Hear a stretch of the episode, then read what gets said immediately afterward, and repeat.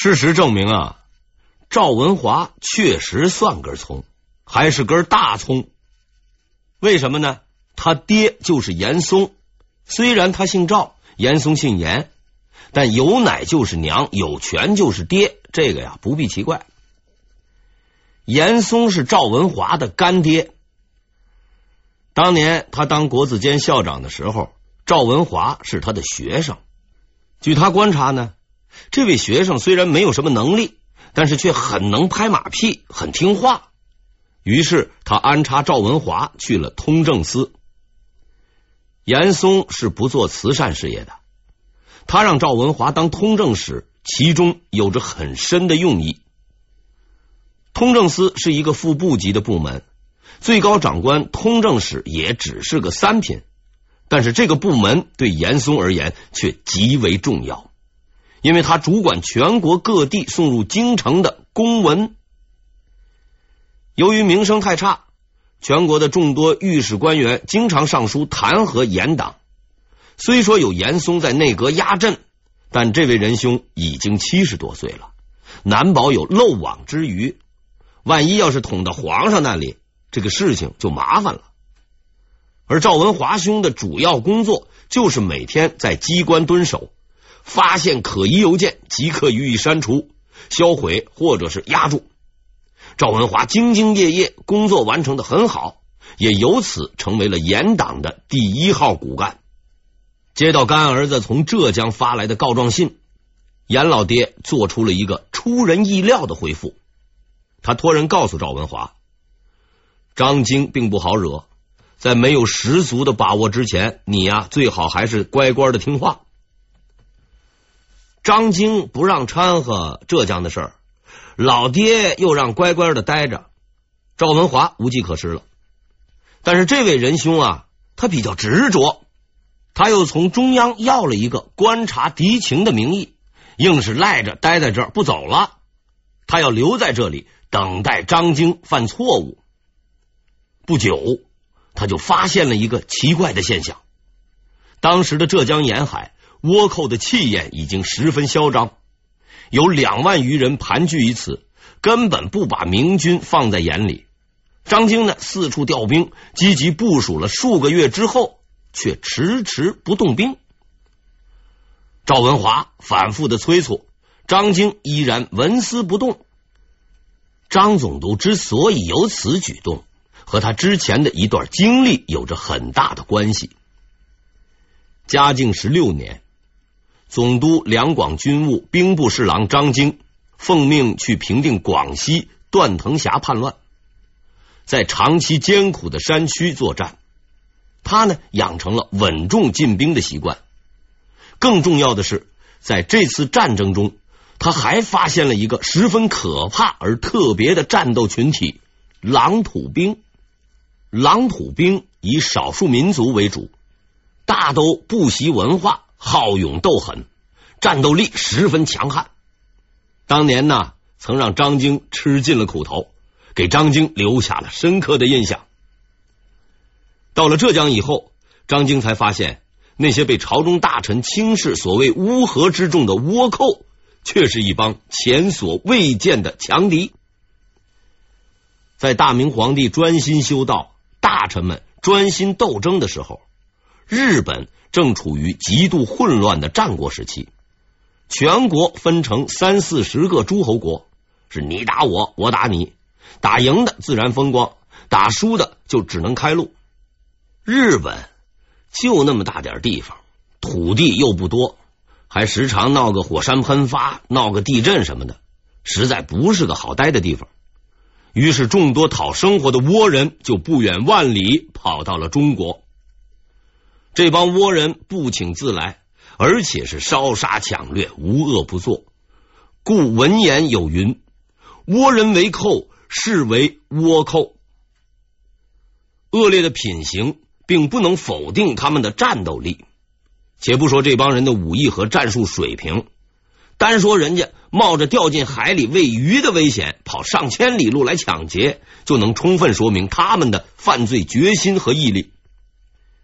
而与倭寇相比呢，张总督手下的大都是浙江、山东等经济发达地带的兵，他们当兵那是为了混碗饭吃，就算不当兵还能种田，犯不着去拼命。于是张经决定从广西调狼土兵进入浙江抗击倭寇。他之所以迟迟不动兵，就是因为在等待狼土兵的最后到达。张经万万没有想到。就在他费尽心力调兵遣将的时候，赵文华已经设计好了一个圈套，准备将他置于死地。为此，赵文华还在当地找到了一个盟友。这个盟友的名字叫胡宗宪。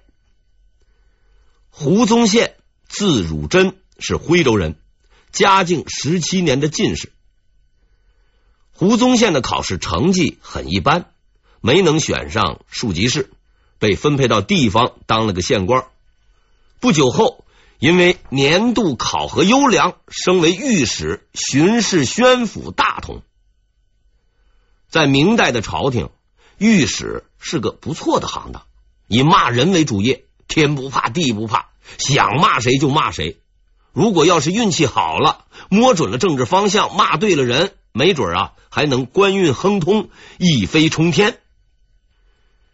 不过胡宗宪的这份御史工作呀，呃，有点特殊，因为宣府和大同是当时的军事前线，刀光剑影，待在这儿的都是些粗人武夫。如果要是胡乱告状，没准晚上啊就被人家趁黑啊给剁了。胡宗宪在那里头老老实实的啃了几年的干粮，这段经历最终成就了他，因为正是在那个地方。这位御史开始进入另一个新奇的领域——研究兵法。在血肉横飞、生死悬于一线的战场，胡宗宪懂得了战争的法则；而蒙古骑兵烧杀抢掠、难民家破人亡、哭天抢地的惨景，也让他了解了战争的残酷。在经历了血与火的洗礼后，那个曾经喋喋不休、满口圣人之言的书呆子，已经变成了一个沉默寡言的实用主义者。因为在边关表现良好，胡宗宪奉调前往浙江担任浙江巡按。就在他离开这里之前，大同出事了。当时驻守大同的左卫军接到谕令，命令他们即刻转移至洋河一带驻防。这是一道要人命的谕令。大同那已经是前线了，而洋河不但更为靠前，条件还极其艰苦。当兵的过得苦啊，好不容易在当地安个家，转眼间又要妻离子散，到更苦的地方去，自然是打死不搬。可是这个命令不能不执行啊。于是大家伙一合计，索性闹事不干了，就是哗变。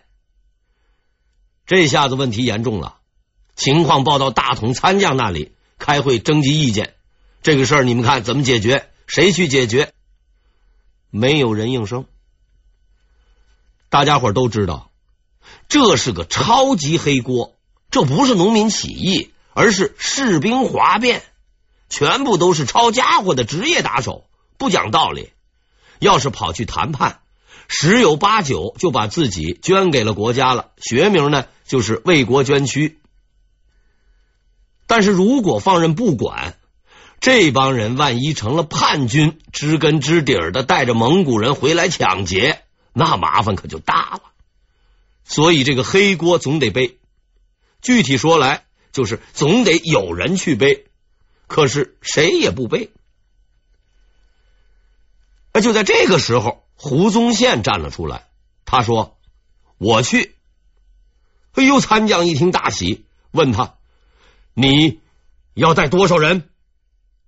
胡宗宪回答：“不用，我一个人去。”在短暂的目瞪口呆、鸦雀无声之后，大家集体起立，走到营帐外，热情的为勇敢的胡御史送别，感谢他牺牲小我、成全大家的背锅精神。胡宗宪不是白痴，也没有背黑锅的嗜好。关键时刻挺身而出，是因为他有十足的把握。他一个人骑着马跑到了哗变士兵的营地，对那些手持兵器、情绪激动的人们讲了几句话。就几句话，奇迹发生了，士兵们停止了吵闹，安静的回到了自己的营帐。当大家看到胡宗宪手脚齐全的回来时，都极其惊讶，纷纷上前询问他到底用了什么办法解决了如此棘手的事儿。胡宗宪呢，嘿嘿，一脸轻松的回答道。呵呵，没什么，我只是告诉他们，谕令已经取消，他们啊不用搬家了。大家伙都懵了，让左卫军移防，这是上级的命令，总兵都没发话呢，你怎么就敢信口开河？今天你忽悠过去了，过两天没准他们就直接造反了。胡宗宪呢？他镇定的看着惊恐的同僚们，告诉他们说：“丝毫你们也不必担心。”事实证明了胡宗宪的预言。很快，上级下达指令，之前的谕令取消，军队仍然在原地布防。准确的人心洞察力，惊人的局势判断力。哎，这就是胡宗宪的卓越才能。嘉靖三十三年，奇才胡宗宪来到了浙江，他将在这里开创自己的伟大事业。其实，在当时的浙江，胡宗宪只是个小人物，因为他的级别太低。浙江巡按，赵文华好歹那也是个副部级。他之所以对胡宗宪一见如故、称兄道弟，实在是因为他太过孤单，在张经的阴影下，没人愿意陪他玩，只有胡宗宪对他礼遇有加。于是呢，他就向这个新朋友和盘托出了自己的计划，并许下了一个美好的祝愿：只要计划成功，你就是新的浙江巡抚。赵文华是一个坏人，是一个不折不扣的坏人，能够干到副部级侍郎，说明啊，他是一个有能力的坏人。赵侍郎的计划是这样的：他准备啊上书告张经的黑状，罪名呢是张经畏惧倭寇，拿了朝廷的钱不帮朝廷办事，消极避战。张经不是吃素的。赵文华上书后不久，他就得到了消息，但是他没找赵文华算账，也不上书辩解，因为他已经有了绝对的把握，筹划已久的行动即将开始，狼土兵已经到位，各路大军也已经到齐，只等他一声令下发动总攻。有凶悍的狼土兵助阵，张经相信他会取得胜利。而到了那个时候，得胜的捷报将是对赵文华攻击的最好回应。这个想法看上去是正确的，实际上啊是错误的。他低估了赵侍郎的水平。作为严党的主力成员，赵文华并不是一个简单的人。张经即将开始的军事行动早在他的预料之中，但他仍然敢在此时上书。是因为他已经料定，此书一上，张经如不胜，尚有活路；如若战胜，则必死无疑。嘉靖三十四年五月，倭寇耐不住寂寞，开始大举向嘉兴进攻，就此掉入了陷阱。张经当即调集手下大军，水陆并进，在王江津与敌军遭遇，大破倭寇。斩杀敌一千九百余人，史称王江津大捷。这是自倭乱以来的最大胜利，张经十分得意，当即就写下告捷文书送往京城，等待着朝廷的封赏。这次朝廷的办事效率相当之高，没过多久，张京就等到了他应得的赏赐，不是金银财宝、高官厚禄，而是两个人。具体说来，是两个锦衣卫。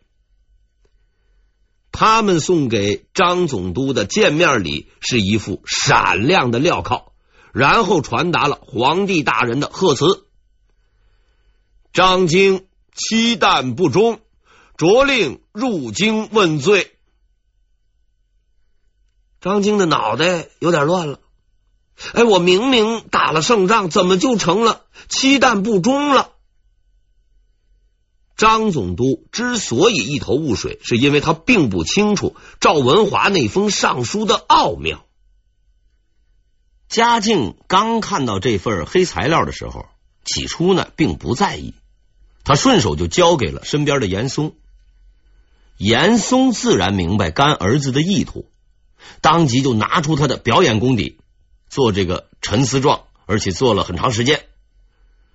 突然呢，又换上了一副忧国忧民的表情啊，痛斥倭寇侵害百姓的惨状。最后指出主题：张京拥兵自重，坐观窝乱，百姓深受其害。这一切都是张京惹的祸。嘉靖生气了，后果很严重。他当即下令缉拿张京回京。谕令下达后不久，张京的报捷文书就送到了。看似张京就要涉险过关，但正如赵文华所料的那样，嘉靖做出了一个十分缺心眼的判断。张京着实可恶，听到赵文华弹劾他，才勉强出战应付朝廷。混迹江湖三十多年的嘉靖道长就这样完蛋了。经过多年的磨砺，他的脾气、个性以及各种权术花招，早已被严党摸得是一清二楚。现在只能是被玩没商量了。张京倒了，李天崇也没戏了。这对难兄难弟手拉着手上了刑场，一同被杀。赵文华兑现了他的诺言。李天崇死后不久，他利用自己在朝中的关系，破格再破格，短短的一个月就把七品基层御史胡宗宪提拔为四品右迁都御史，并巡抚浙江。从芝麻官到封疆大吏，其飞升速度堪比飞毛腿导弹。赵文华十分欣赏胡宗宪。因为这个胡宗宪能力出众，并在逆境中支持了他，但是胡宗宪却并不喜欢赵文华，因为在他的眼中，赵文华着实不是个东西。胡宗宪很清楚赵文华和他的干爹是些什么货色，这帮人干活不足，整人有余，实在是一帮垃圾。可是问题在于。国家大权就掌握在这群垃圾的手中，顺之者昌，逆之者亡。胡宗宪不是一个理想主义者，他很现实，所以他不顾旁人的鄙视和议论，接近赵文华，巴结他。